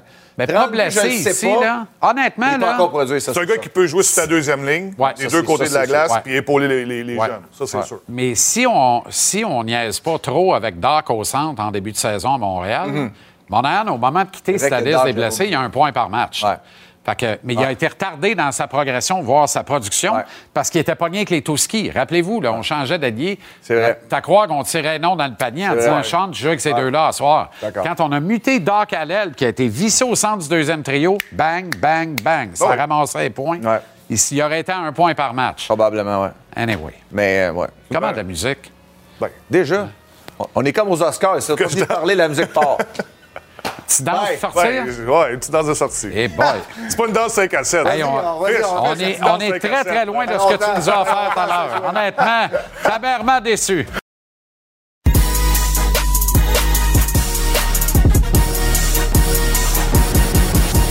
La dose est propulsée par le tvrsport.ca. Télécharge l'application Cube, peu importe l'heure où tu te lèves. Prends ta dose livrée par cet homme, Jean-Philippe Bertrand. Commentaires, opinions, analyses, résultats, entrevues, tout y est.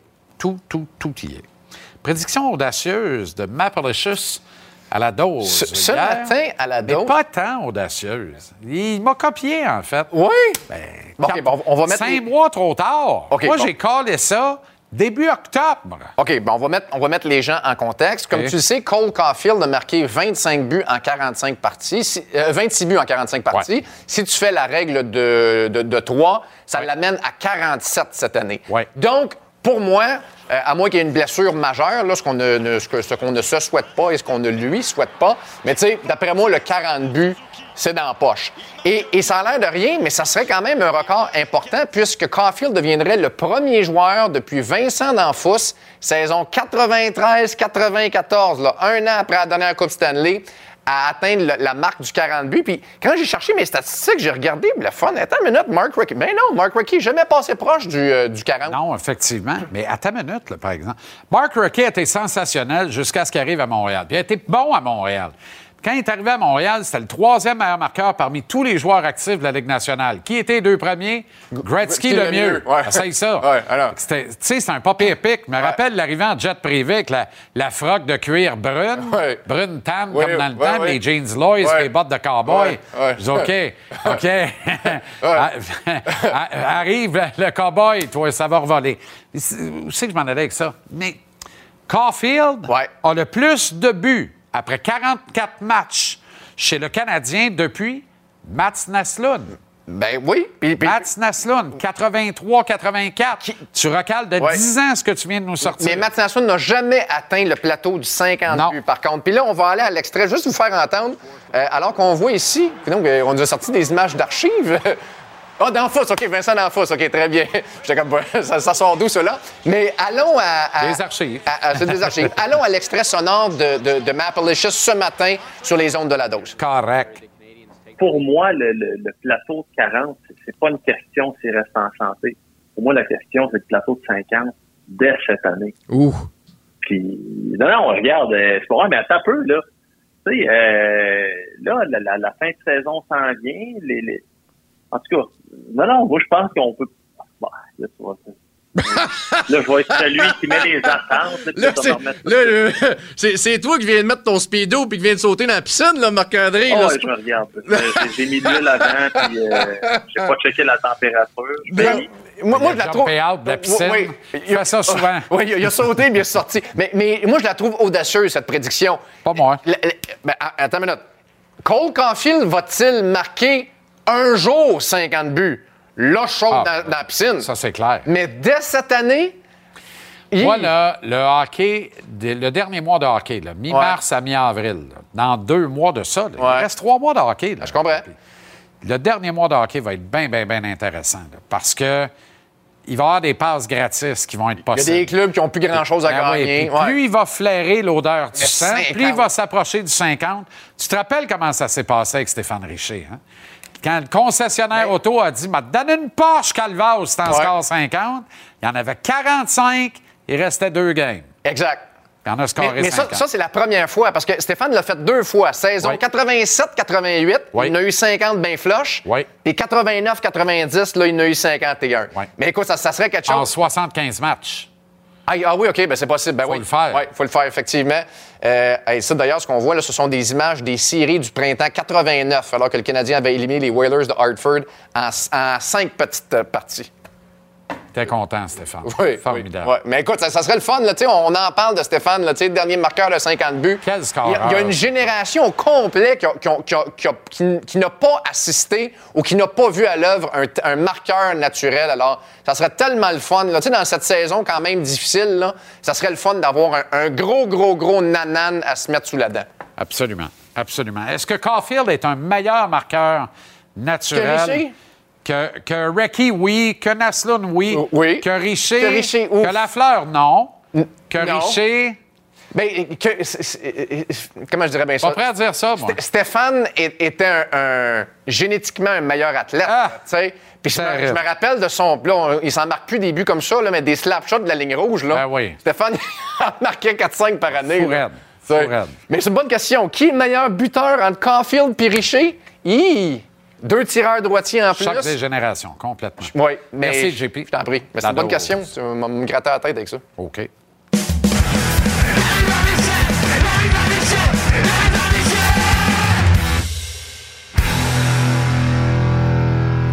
Comment ça va, mon cher Renaud?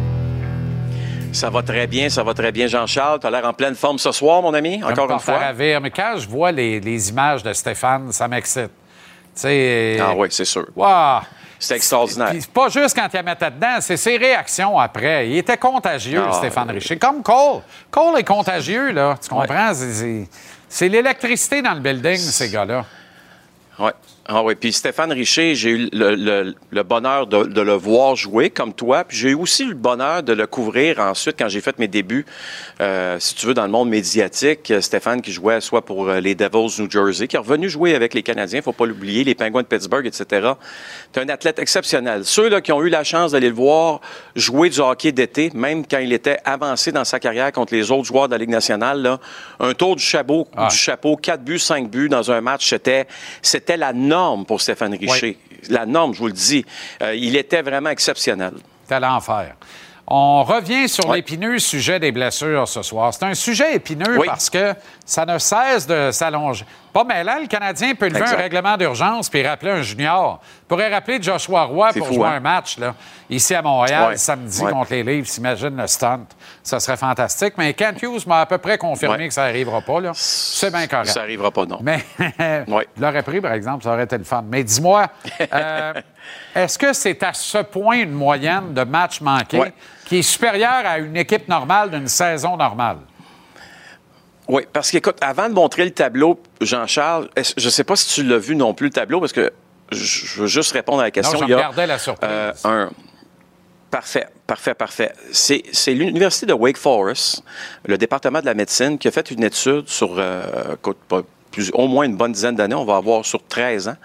Euh, on fait une étude sur le nombre de blessures par ligue. NBA, MLB, la Ligue nationale de hockey et évidemment la NFL. Je vais te poser la question, je vais poser la question aux gens à la maison aussi, mais c'est juste toi, Jean-Charles, tu vas. D'après toi, quelle est la ligue par 100 joueurs, 100 joueurs donnés, quelle est la ligue où il y a plus de blessés dans une saison sur 100 joueurs? Bien, j'aurais tendance à dire. Comme tu me poses la question, ça doit être la, la Ligue nationale. Mais mettons que je fais abstraction de tout, puis je sors de nulle part, qu'on prend un petit beurrage, je vais te dire la NFL. Tout Ouais. le go.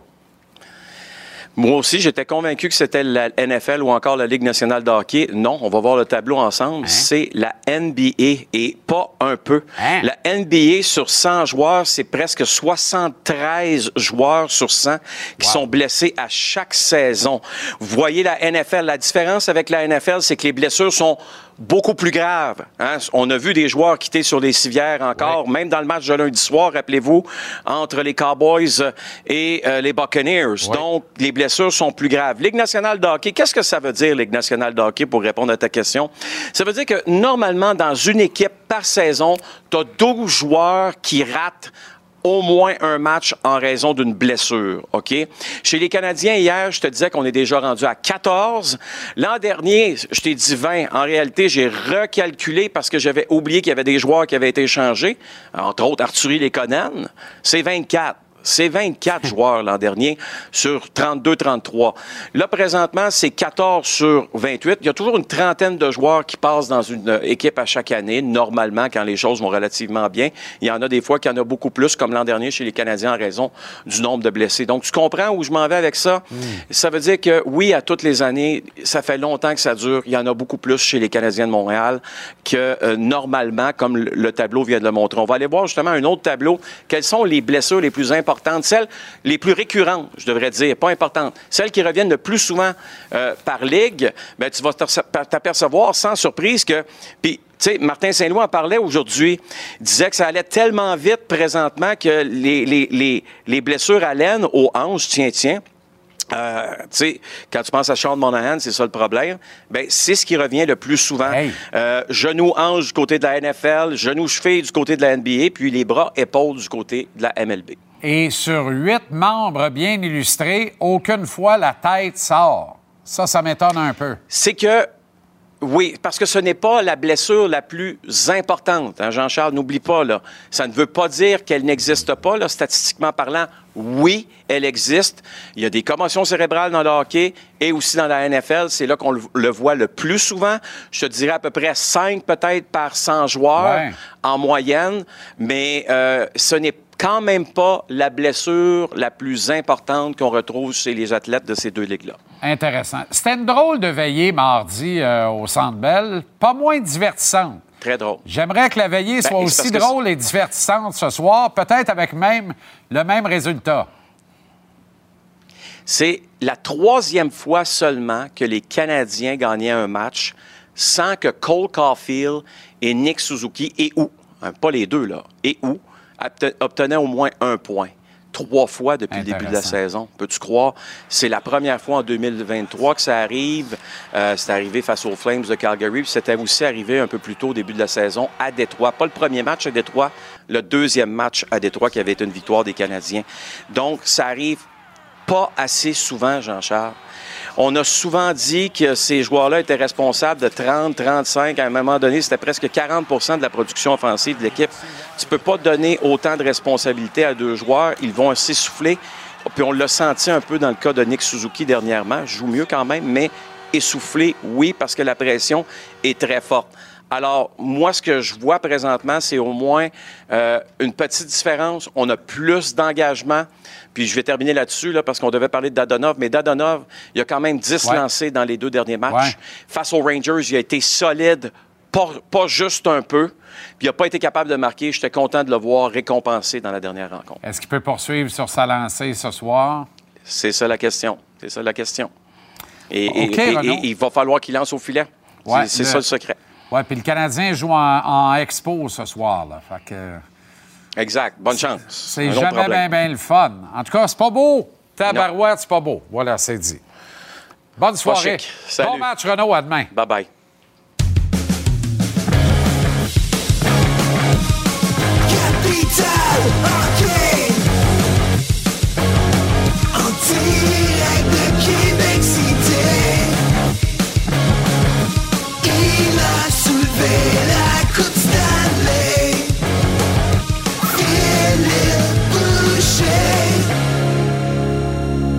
Comment ça va, le grand fil? Très bien, merci. Et toi? Oh, absolument. Toi aussi, tu travailles pour Déménagement à la capitale, comme moi. C'est formidable. oui, ça va bien, merci. T'as pas pogné. Pas grave. Kent Hughes sur la culture d'organisation. Ça, c'est une affaire importante. Oui. Euh, Et je lui en ai parlé. On va repasser l'entrevue avec Kent Hughes tantôt. Là. La fameuse culture des Bruins. C'est pas une culture de on, fait, on fait rêver partisans, puis on rêve secrètement d'un corner qui soit McDavid ou Bédard ou d'un site de kids. Non. C'est on rêve d'avoir des bons kids qu'on élève à- dans la culture et dans les valeurs de l'organisation, qui jouent pour le logo sur le chandail, puis on est dans le portrait année après année après année. C'est pas mêlant, Phil. Un observateur sur deux, puis je suis dans ce bunch-là, mettait pas les Bruins en série. Cette année, ils ont 10 points d'avance en tête de la Ligue nationale. C'est incroyable. Écoute, on l'a fait comment? On l'a fait via le repêchage, on l'a fait via transaction. Si on remonte à Zd- Zdeno Chara, on est allé chercher, ça a été un grand leader. Il a aidé Patrice Bergeron de ce côté-là. On a Pasternak, on a Marchand, on a développé ces joueurs-là.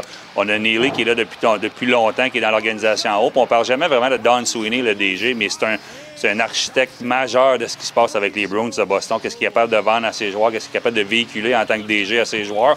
Et de, la manière que l'organisation fonctionne. Est-ce que ça va bien aller une fois que Patrice Bergeron va être parti? Moi, j'ai hâte de voir parce que je pense sincèrement, je l'ai toujours dit, le leadership part d'en haut, les propriétaires au DG, à l'entraîneur et aux joueurs. Puis t'as pas toujours des vrais leaders, puis t'as pas toujours des vrais capitaines au sein d'une équipe junior majeure ou même dans la Ligue nationale. Mais on a, un vrai de vrai à Boston présentement. C'est ça qui aide beaucoup. Est-ce qu'on a un vrai de vrai à Montréal? Je pense que oui. Il faut lui donner du temps. Il faut bien l'entourer. Il faut bien l'entourer via le repêchage, comme je te disais, développer ces jeunes-là via transaction et via agent libre pour l'entourer aussi. Et à partir de là, on pourra commencer à parler de culture. On la travaille un petit peu présentement chez le Canadien. C'est pas nécessairement facile. Ça prend du temps avant de l'avoir s'implanter. C'est très important pour Kent Hughes. On verra si ça peut fonctionner dans les prochaines années. Phil, euh, Justin Barron a joué un fort match euh, mardi devant Ouais. son frère, ses parents.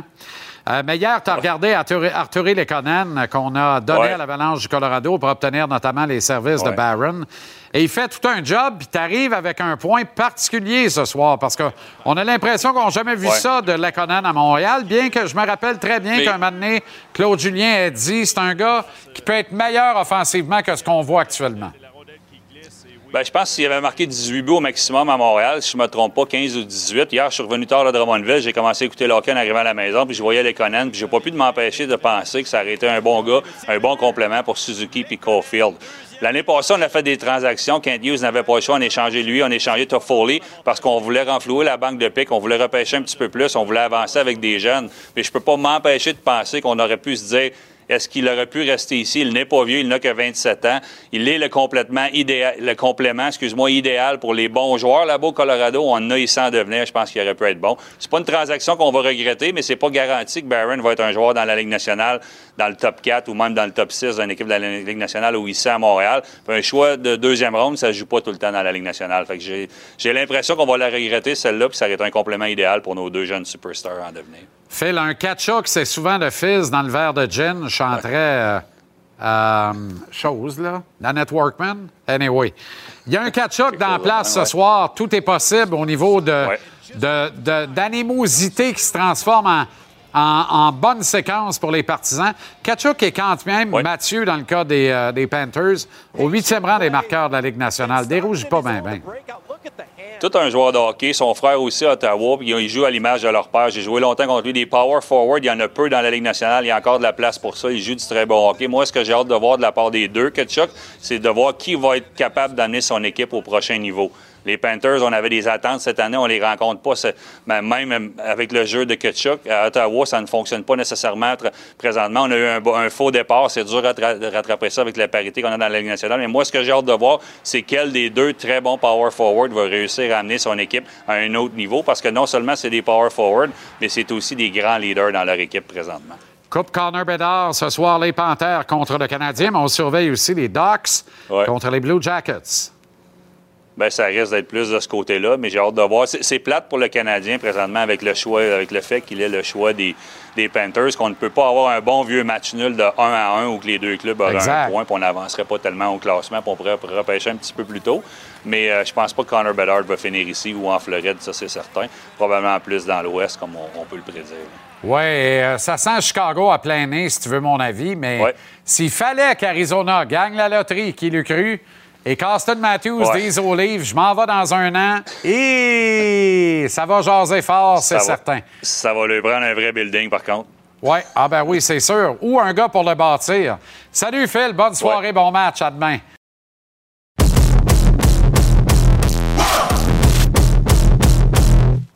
Très heureux, donc, de faire un brin de causette avec le patron hockey du Canadien, Kent Hughes. Kent, comment ça va? Ça va bien, Jean-Charles, vous? Très bien. Merci de prendre le temps encore une fois. Merci de cette accessibilité et de cette générosité. Il y a 366 jours, très précisément, on se parlait pour la première fois. Vous veniez d'être nommé à la direction générale du Canadien. Un an plus un jour plus tard, comment ça va? Super bien. Très content d'être euh, de retour à Montréal puis d'être sûrement en position comme directeur général de Montréal. Est-ce que ça beaucoup se passe... de travail, mais beaucoup de fun. Oui, évidemment. Est-ce que ça se passe aussi bien que vous le pensiez? Est-ce que ça se passe mieux que vous le pensiez? Ou est-ce que dans les faits, il y a plein d'inconnus que vous découvrez là, auxquels vous n'aviez pas nécessairement pensé en acceptant le mandat? Oh, je, je crois qu'il y a toujours euh, certaines choses que je m'attendais, mais il, va toujours avoir certaines surprises, certaines choses, comme on a discuté hier, peut-être euh, un peu plus euh, d'efforts sur l'équilibre de, la gestion de l'équipe et des personnes que, que je prévoyais. Mais euh, de toute façon, pas de grandes surprises et très content à date. Ma plus grande appréhension lorsque vous avez été nommé il y a un an, Kent, c'était de dire on perd en Marc Bergevin l'un des meilleurs directeurs généraux de la Ligue nationale. Euh, lorsque vient le temps de compléter une transaction, est-ce que Kent Hughes va exceller autant? Force est d'admettre que ça va pas pire, merci. Euh, euh, qu'il nous suffise de penser à la transaction Tyler Toffoli, conclue cinq semaines, très précisément, avant la date limite des échanges l'an dernier. La transaction Arturi Lekonen avec euh, l'Avalanche du Colorado. Lors du repêchage amateur, la transaction de Kirby Dock euh, qui s'est amené à Montréal. Que dire de l'échange de Ben Sherratt qui nous vaut le premier choix des Panthères au prochain repêchage? Quand vous rebrassez tout ça et vous regardez ça, Laquelle de ces transactions-là vous rend le plus fier parce qu'elle a été peut-être davantage de travail puis elle vous apporte beaucoup de satisfaction? Je crois que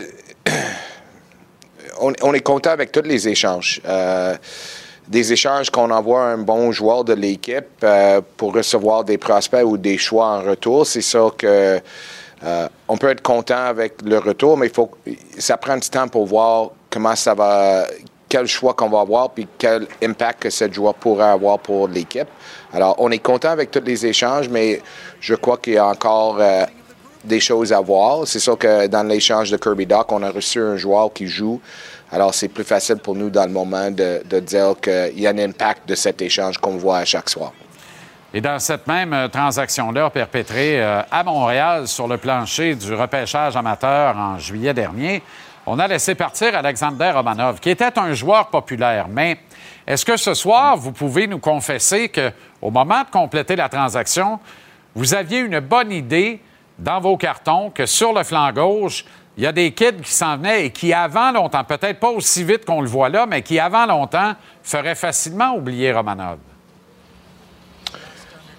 je peux pas dire qu'on croyait que ça serait que on attendait qu'on oublierait euh, Alexei euh, facilement, Romy, euh, mais on savait qu'on avait une certaine profondeur à, à la position défenseur gauche qui nous permettrait de faire un échange pour chercher plus de profondeur à l'attaque, certainement au centre idéalement, avec un joueur comme Kirby, mais jeune, euh, qui a beaucoup de, de jeux en avant de lui, puis ça, ce qui était important pour nous.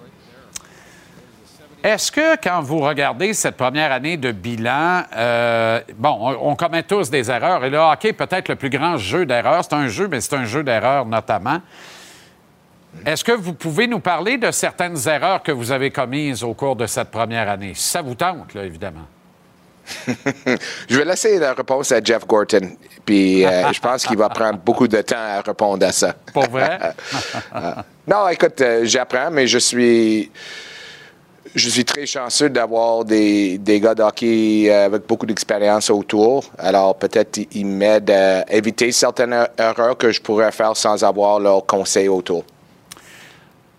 Avec le recul, j'aimerais qu'on revienne sur une signature qui a précédé l'actuelle saison, celle de Jake Allen, à qui vous avez consenti deux ans de plus de contrat. Donc, une extension de contrat de deux ans à un million de dollars par année de plus que ce qu'il euh, gagne, commande comme salaire cette année à la dernière année de son contrat. Est-ce qu'avec le recul, vous vous dites, J'aurais dû être patient un peu parce que Jake, j'aurais pu le signer n'importe quand pendant la saison ou tout de suite à la fin de l'actuelle saison, le cas échéant. Parce que quand on regarde ça, l'émergence de Montembeau, vous allez me dire, il n'y en a pas bien ben, d'autres à part ça, c'est vrai. Mais est-ce qu'on ne peut pas trouver un gardien de but quelque part dans la Ligue nationale? Euh, quand je vois euh, euh, certaines belles histoires s'écrire aux quatre coins de la Ligue.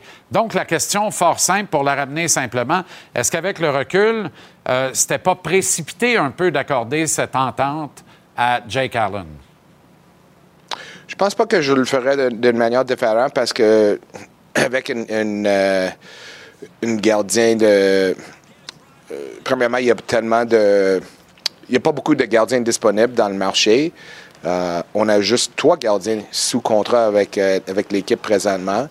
Euh, le, risque de perdre un gardien comme Jake Allen, qui est aussi très bon dans notre chambre, puis même euh, si on voit une, euh, Sam qui monte puis qui, connaît une très bonne séquence maintenant, des jeunes gardiens ont besoin de, du leadership autour, des gens qui pourraient, qui peuvent leur aider. Puis je pense que Jake est vraiment un, vétéran, un super de bon gars. Puis je crois que c'est un très bon euh, partner avec Sam. Il l'aide beaucoup. Dans le cas de Montembeau, est-ce qu'il vous confond un peu? Parce que je me rappelle euh, que vous aviez dit qu'il n'y avait pas de, gardien numéro un en devenir dans l'organisation du Canadien. Vous avez dit ça l'an dernier en marge de la date limite des transactions ou un peu après. Est-ce qu'il vous confond un peu cette saison? Parce que, euh, moi, il m'impressionne personnellement. C'est un garçon que je connais depuis qu'à l'âge de 10 ans, mais, là, vraiment, ce qu'il offre comme rendement euh, cette année m'impressionne. Oui, écoute, Sam, euh, à date, a connu une saison euh, très bonne. On est très content de son rendement. Um, mais quand j'ai. euh, puis des fois, je pense qu'en français, peut-être que je réponds pas clairement, mais qu'est-ce que j'ai dit dans le temps? Je pense que c'était avec. euh, avec Mario Roberge dans le temps, j'avais dit qu'on n'avait pas un gardien qui nous a prouvé à date qu'il était un gardien numéro un dans la ligue. Puis dans le temps, c'était le cas. Euh, c'est pas dire qu'on ne croyait pas que Sam ou Jake pourra l'être pour une année ou dans la future. C'est que leur histoire à date, autant de l'entrevue qu'il n'y avait pas une qui l'a prouvé encore. Il y a quelque chose que vous avez dit au bilan de mi-saison hier qui me, qui me travaille encore et j'aimerais ça qu'on élabore ou qu'on approfondisse ensemble là-dessus. Euh, C'était sous le ton, sur le ton de la boutade, évidemment, mais vous avez dit je converse avec Martin, puis des fois, gagner, c'est bon, mais pas trop. Perdre, c'est bon, mais pas trop non plus.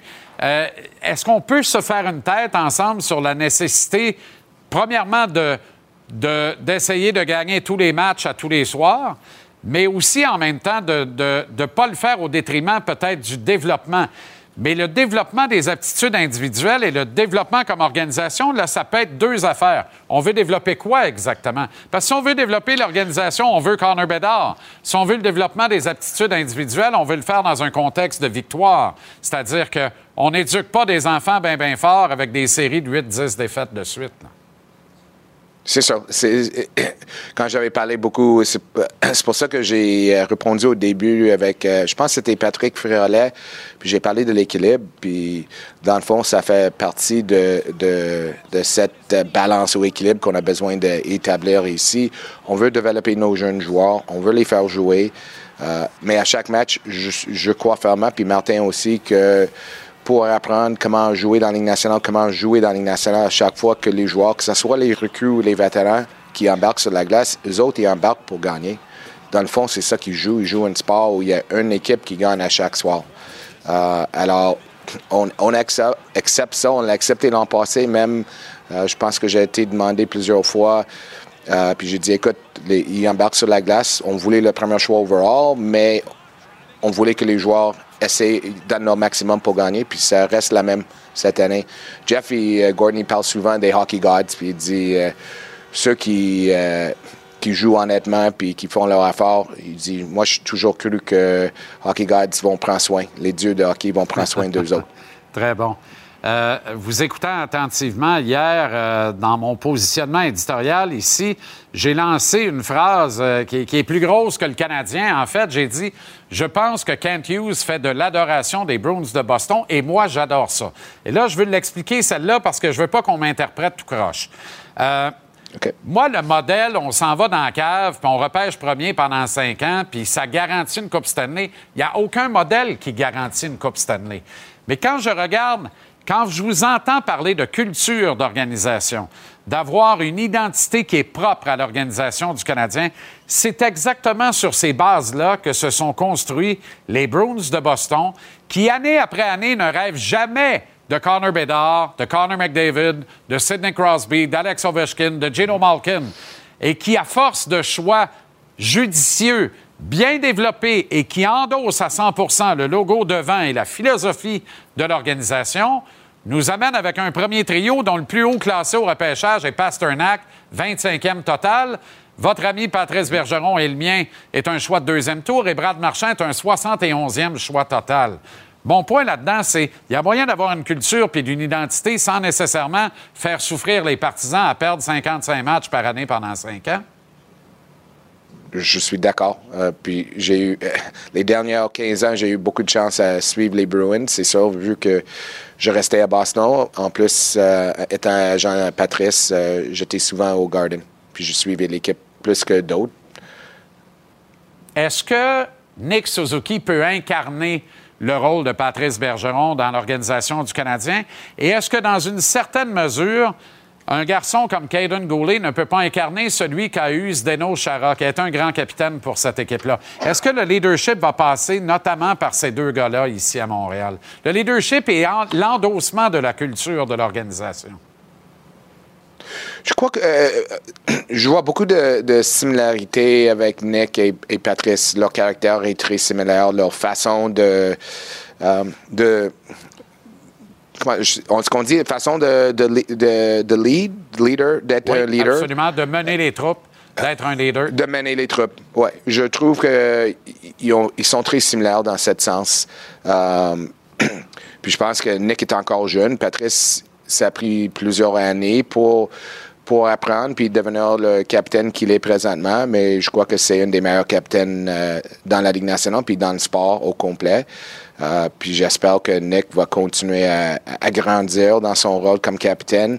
Dans le cas de, de Caden, on voit beaucoup de maturité en lui, mais il est encore jeune, alors je veux pas mettre trop sur son dos dans sa première année dans la Ligue nationale, mais je vois en lui euh, quelqu'un qui, qui va nous aider à, à construire une, une culture ici à Boston, comme, euh, à Montréal, comme ils ont à Boston. C'est un magnifique lapsus, À j'adore Pittsburgh ça. aussi. Quand Matthew Boldy a signé un contrat de 49 millions pour 7 ans, est-ce que vous avez descendu un sein du ciel ou vous avez dit quelle excellente nouvelle? Euh, j'ai dit hier que je que je parlerai pas trop euh, au niveau des contrats, mais il va toujours avoir des contrats qui vont, qui vont être signés, que ce soit Matt Boldy ou Trevor Zegers dans la future. Euh, notre focus comme organisation, c'est de, de trouver des solutions qui fonctionnent pour nous puis pour euh, les joueurs qu'on va signer. Comme avec les échanges, idéalement, on va signer des contrats avec des joueurs que l'organisation va être content puis que les joueurs vont être contents. Vous confirmez quand même que les négociations vont bon train avec euh, Pat Brisson dans le cas de Cole Caulfield? Euh, je ne passerai pas de commentaires sur les négociations, mais j'ai rarement eu des, euh, des négociations qui ont été euh, difficiles. OK. Euh, D'ici la date limite du 3 mars, il y a beaucoup de travail qui vous attend. Merci à plus forte raison de prendre le temps pour nous ce soir. Et il y a des dossiers là, qui se compliquent à vue d'œil à mesure que la liste des blessés s'allonge. Sean Monahan en est un. Euh, Sean Monahan, on vous a donné un premier choix pour le prendre. Quelle extraordinaire nouvelle. Et on pourrait en obtenir un autre si on le repasse d'ici le, le 3 mars, ce qui n'empêche pas de le ramener cet été si jamais on a un croche commun et qu'on veut le voir associé aux Canadiens pour longtemps. Mais pour ça, il doit revenir et revenir en santé. Là, on sent que c'est une technicalité de convention collective qui se retrouve sur le LTIR, la liste des blessés à long terme. Mais est-ce que vous avez bon espoir de le revoir jouer au hockey bientôt? Oui, oui, je pense que Sean, euh, il- il, euh, son rehab va super bien, puis je m'attends qu'on devrait le voir. On ne sait jamais euh, avec des blessures, des fois, euh, on pense que quelqu'un va, est sur le bon chemin, puis tout au coup, euh, il recule d'une semaine ou deux, mais d'après moi, on devrait le voir, Sean Monahan, dans les prochaines semaines. Dites-moi, euh, il y a une technicalité de la réglementation qui vous permet, compte tenu de l'urgence de la situation et de la liste des blessés qui n'en finit pas de s'allonger, de procéder à un rappel d'urgence d'un de vos espoirs qui est dans le junior. Il y a Joshua Roy qui est pas très loin à Sherbrooke, qui fait très bien, qui a été extraordinaire avec Connor Bedard au championnat du monde de hockey junior. Il y a Philippe Méchard également. Il y a Owen Beck qui a très bien fait au dernier camp d'entraînement. Est-ce que vous pourriez procéder à un rappel d'urgence pour, euh, j'appelle ça donner un anane, mais faire un petit plaisir aux partisans de l'équipe avec un des jeunes espoirs, autant que lui faire plaisir à lui de lui faire disputer un match à Montréal? Euh, ça n'a pas été discuté, Jean-Charles, à, date. Euh, je crois que je suis vraiment. euh, je crois vraiment qu'un joueur fait partie de son équipe.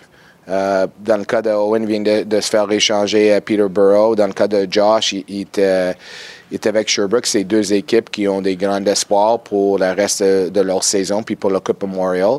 Euh, alors, si on avait une urgence de le faire remonter, ça serait une chose, mais dans le moment, euh, on croit qu'ils sont, ils sont mieux de, de, de mettre leur focus sur leur jeu puis d'aider leur équipe. Parce que, encore, quand on parle de culture, il faut apprendre à gagner. Euh, puis le plus de succès que les joueurs ont avant d'arriver euh, dans le pro, je pense que c'est un bénéfice pour eux puis pour nous aussi.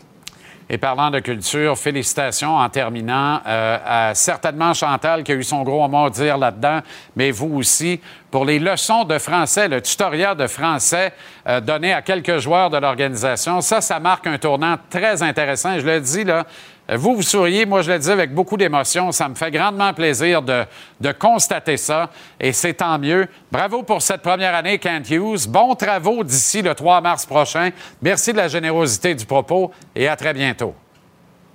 Euh, Merci, Jean-Charles. Bonne nuit. Alors voilà, comme on a vu, votre jeudi de début de soirée de sport, ici à JC.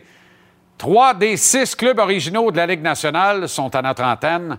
Ce soir, les increvables Bruins de Boston trônent au sommet de tout le circuit. Ils sont les visiteurs des Rangers au mythique Madison Square Garden de New York sur l'île de Manhattan. Suivra le duel entre les Red Wings de Détroit et les Golden Knights à Vegas. Nos équipes sont prêtes. J'espère que vous le serez tout autant pour nous retrouver. On a hâte de le faire avec vous. Demain, 17h, pour la dernière de la semaine de JC, que vous pouvez récupérer où vous voulez, quand vous voulez. Télécharger l'application Cube. L'émission est mise en ligne en balado sans les interruptions tous les soirs vers 19h30. Merci à l'équipe en régie sur le plateau. Merci à vous autres d'être là si fidèles chaque soir. À demain, 17h pour la dernière de la semaine de JC. Salut.